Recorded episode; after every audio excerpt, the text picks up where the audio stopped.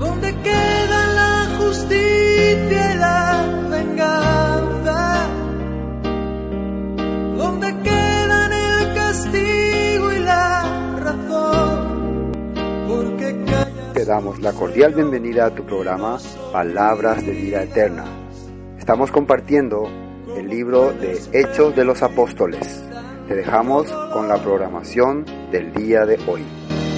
Dime dónde está Dios, Dios de Elías, que de vez en cuando se dejaba oír.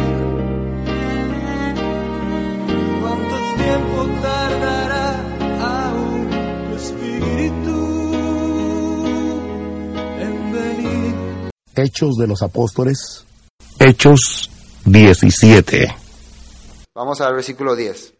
Inmediatamente los hermanos enviaron de noche a Pablo y a Silas hasta Berea. En cuanto llegaron, entraron en la sinagoga de los judíos.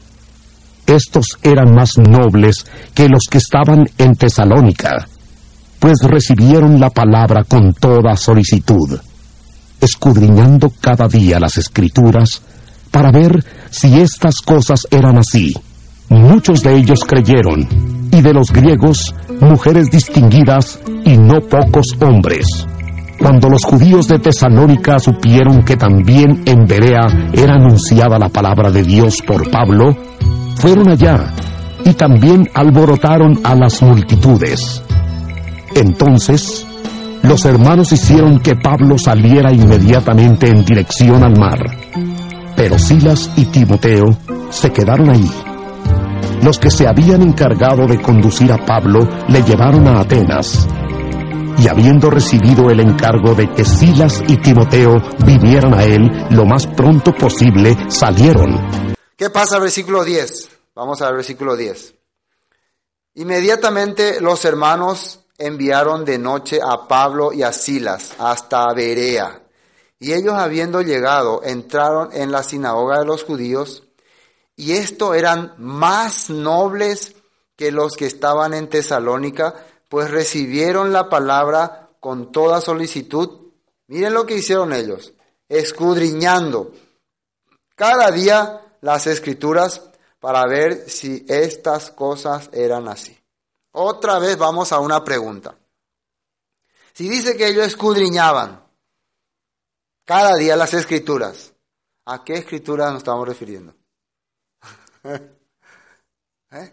Vamos a ver un poco si en Colosense dice lo que voy a decir. Pero mira un poco acá en Gálatas, mira en Romanos dice así. ¿Vos podés sacar esto para argumentar alguna cosa? Mostrame el Antiguo Testamento que dice. No, pero mira acá en Corintios dice clarito. Clarito está. En Romanos dice tal, tal, tal. Entonces, si yo quiero, si Pablo quería convencer, ¿de qué quería convencerle Pablo a los bereanos? ¿De qué quería convencerle? De que Jesús era el que murió por sus pecados y que era el ungido, el rey, el que iba a reinar sobre ellos, era su rey. Entonces, si ellos, ellos estamos en una sinagoga también, igualito que en Tesalónica. También hay rabinos, también hay todo. Pero ¿cuál es la diferencia de lo de Tesalónica y lo de Berea? A ver, ¿cuál es la diferencia? Eran nobles. Otra vez. ¿Qué significa nobles? Personas más educadas y preparadas, dice. Educadas y preparadas. ¿Con qué Dios quería que su pueblo se prepare y se eduque? Vamos a ver si dice la Biblia eso. Primero vamos a ver Deuteronomio capítulo 4, fíjense, para confirmar, y que quede claro, para que veamos qué es lo que los de Berea hacían. Deuteronomio capítulo 4. Así que si nosotros queremos ser como Berea, vean lo que tenemos que hacer. o como Tesalónica. Tenemos dos posiciones. Deuteronomio capítulo 4, ¿no? Versículo 5.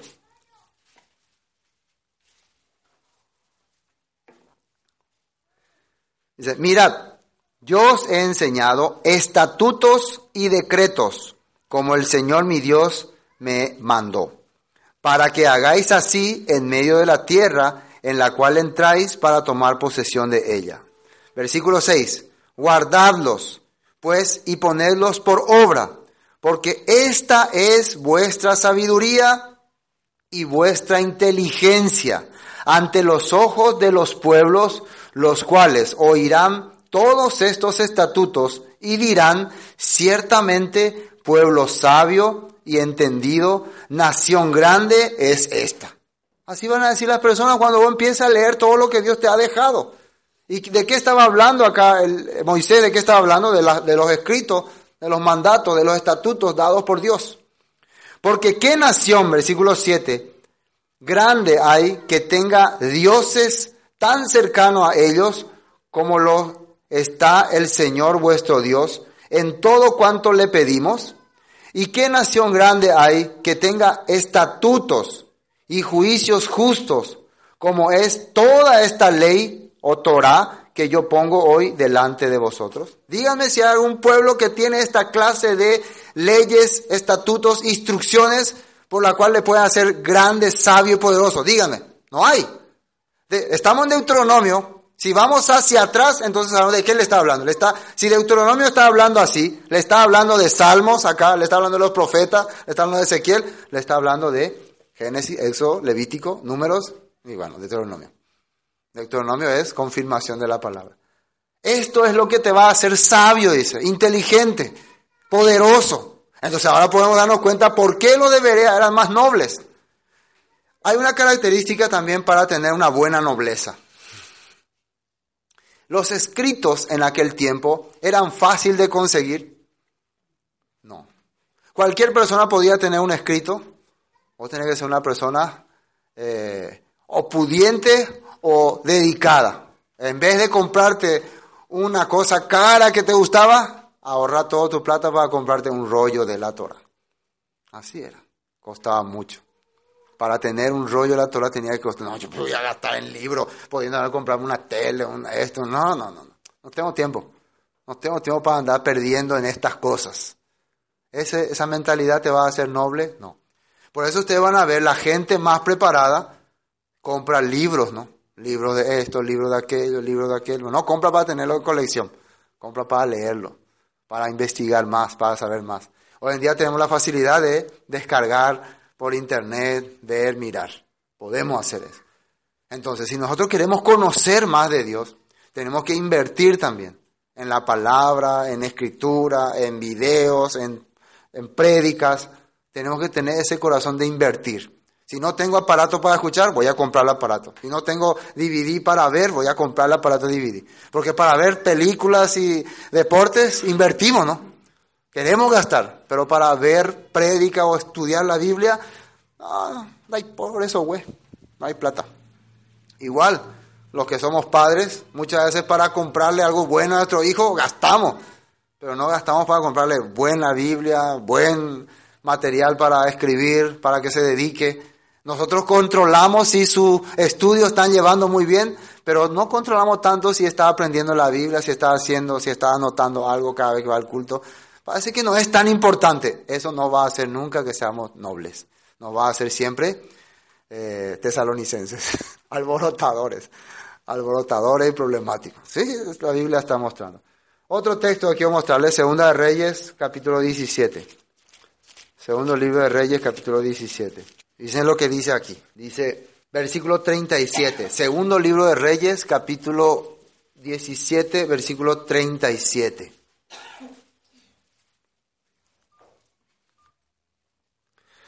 Los estatutos y decretos y ley y mandamientos que os dio por escrito, cuidaréis siempre de ponerlos por obra y no temeréis dioses ajenos. Dioses también se entiende como jueces o, otros poderes, otras fuerzas.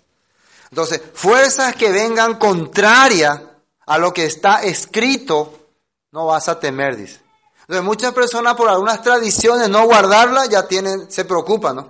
No, majemago fulano aro, día de tal cosa, día de tal cosa, ya ya pomantará. Yo tengo que celebrar sí o sí, tengo que hacer sí o sí, tengo que cumplir sí o sí. Tiene más temor a cosas establecidas por hombre que a cosas escritas por la Biblia. ¿Es así o no?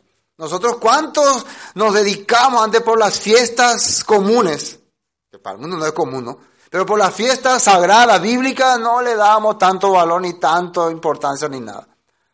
Sí, vamos a ver más o menos, y desde lejos nomás. Entonces, Dios dice, los estatutos, decretos, ley, mandamientos que os dio por escrito, cuidaréis siempre de ponerlos por obra y no temeréis dioses ajenos. No olvidaréis el pacto que hice con vosotros, ni temeréis a dioses ajenos. Mas temed al Señor vuestro Dios, y Él os librará de la mano de todos vuestros enemigos. ¿Así está escrito o no?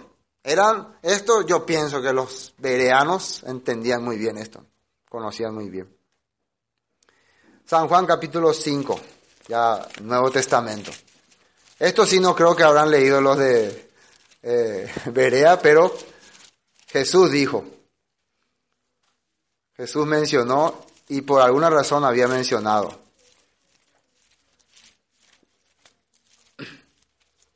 Nosotros como buenos seguidores de Jesús, entonces tenemos que oír también lo que Él enseñó. San Juan capítulo 5, versículo 46.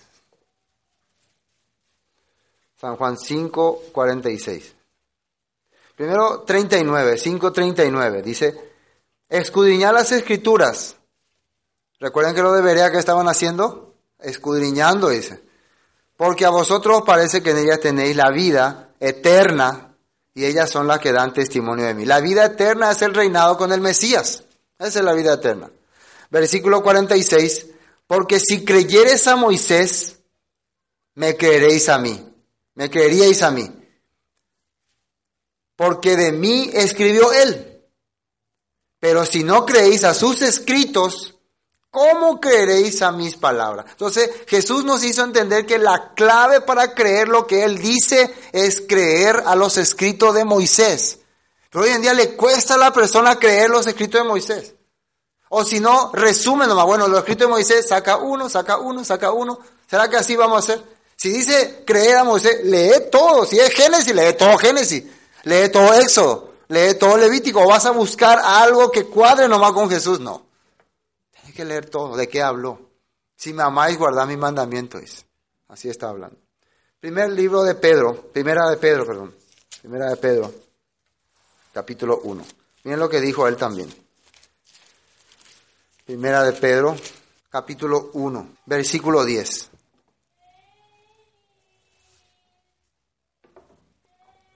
Primera de Pedro, capítulo 1, versículo 10. Los profetas que profetizaron de la gracia destinada a vosotros. Fíjense lo que hicieron ellos. Inquirieron y diligentemente indagaron. Inquirieron que es que se profundizaron y estudiaron y buscaban pruebas de todas las cosas. Acerca de esta salvación, acerca de este rescate versículo 11, escudriñando qué persona y qué tiempo indicaba el Espíritu de Cristo que estaba en ellos, el cual anunciaba de antemano los sufrimientos de Cristo y las glorias que vendrían tras ellos. Las glorias. Gloria significa manifestaciones de Dios, presencias divinas de Dios que aparecerían. Estas personas no solamente eran ahí personas locas que andaban por ahí, un día recibió una visión, oh, soy enviado de Dios. No, estudiaban, escudriñaban, investigaban. ¿Quién era? ¿Quién dijo? ¿Quién habló? ¿Por qué está escrito? Todo decididamente. Para poder un día transmitirnos. Así está escrito en la Biblia. Bueno, terminemos hechos. Ahora entonces podemos entender a los de Berea, podemos comprenderle mejor qué tipo de personas eran ellos personas preparadas. Si necesito la escritura, tengo que invertir. Ellos invertían, por eso se llamaban nobles, porque ellos invertían, gastaban en estudio de la Biblia. Entonces cuando llega Pablo ahí, ellos pueden entender lo que le está hablando. Hermanos, cuando alguna persona no capta lo que nosotros estamos diciendo, siempre van a darse cuenta de algo. Es una persona que no quiere profundizar en la palabra, que quiere quedarse en su argumento que solo necesita profundizar, no necesita aceptar directamente. Ellos no aceptaron directamente. Ah, Pablo, qué bien, cierto lo que decía. Así ellos le recibieron. No, está muy bien, muy bien dicho. Déjanos un tiempo, vamos a escudriñar, vamos a reunirnos, vamos a analizar un poco a ver si es cierto lo que está diciendo. Vamos a leer más profundamente, vamos a ir al, contexto, aquí, aquí, aquí. Y son personas que están acostumbradas a hacer eso, entonces hicieron. Y al hacer esa cosa, uff, nada más y nada menos que era cierto lo que este hombre dice. Versículo 24. Así, 17-24 de hecho, ¿no? Así creyeron muchos de ellos, mujeres griegas de distinción y no, poca, no pocos hombres. Siempre aparecen otra vez las mujeres. ¿Por qué las mujeres tienen características en entender la palabra? Recuerden por qué generalmente las mujeres en esa época eran muy sufridas, eran tenidas muy en poco, era, prácticamente no se, le, no se le tenía tanto en cuenta. Entonces, ¿a qué dedicaron a Dios su tiempo? A buscar a Dios, a clamar a Dios. ¿Será que en ese tiempo es igual? ¿Será que las mujeres este tiempo también, ah, como no me hacen caso, no tengo en cuenta? En vez de playarse tanto a su marido, búsquenle a Dios, clame a Dios, lea más la Biblia, analice más, profundice más su corazón. Esas hacían las mujeres, dice ahí, mujeres eh, griegas de distinción. ¿Qué significa distinción? Preparadas, educadas, distinguidas. A pesar de tener dificultades, ellos se manejaban muy sabiamente. Se les conocía por su sabiduría.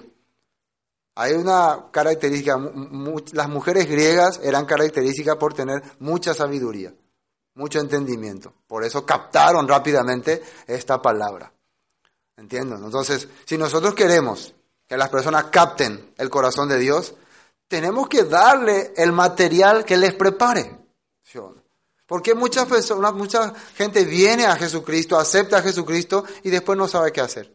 No entiende a dónde ir. Porque vive otra vez la vida corrupta de antes. Porque no tiene una instrucción correcta.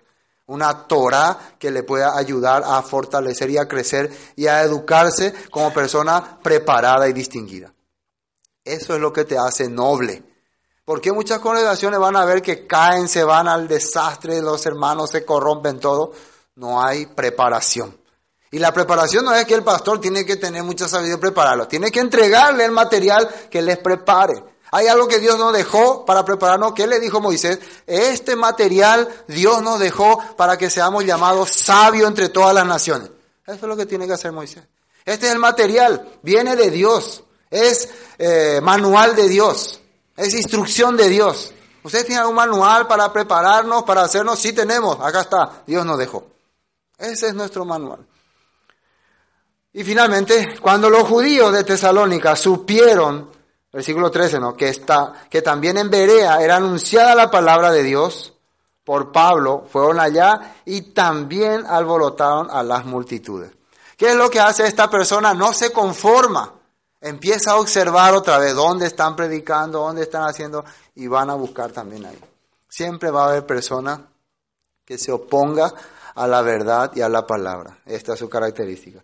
Pero inmediatamente los hermanos enviaron a Pablo que fuese hacia el mar y Silas y Timoteo se quedaron allí.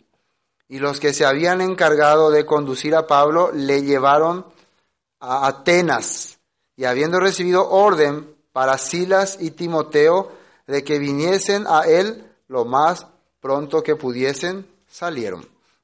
Pablo entonces se fue a Atenas. Y en Atenas va a encontrar otra vez otra cosa terrible, ¿no? Pero lo importante que, eh, lo que hoy podemos entender, la persona que se, se prepara, eh, busca, invierte, sí o sí va a creer la palabra de Dios. Ya no va a ser tan complicado explicarle. ¿Saben qué es lo que complica nuestro corazón? E, este sistema, el que estamos todavía en los decretos de César. ¿Mm? Estamos llenos de decretos de César y eso complica, eso choca. Pero cuando nosotros estamos en la escritura, en la palabra, vamos saliendo de los decretos de César, ya es, fácil, se entiende. Al leer nomás nos damos cuenta. Pueblo mío, te extraviaste y pecaste contra mí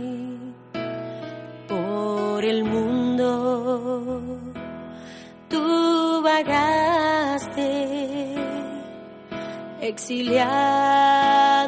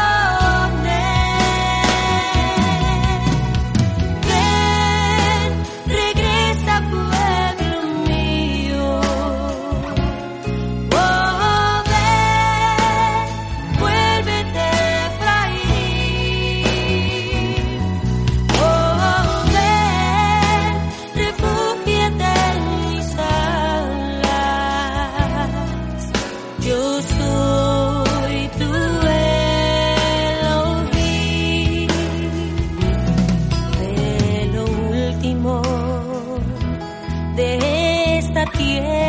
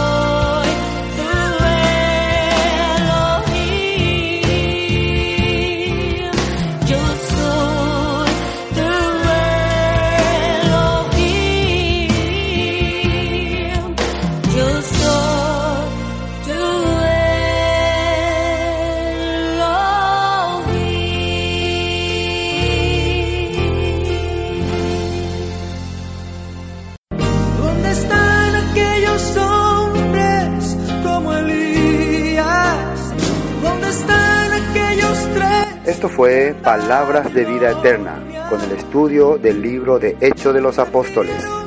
Para cualquier consulta sobre el tema que hemos tratado hoy, comuníquese con nosotros al 0981 60 46 77.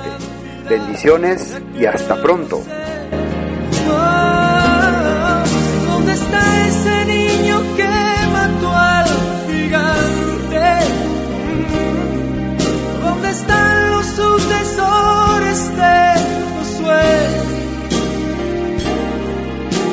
están esas mujeres entregadas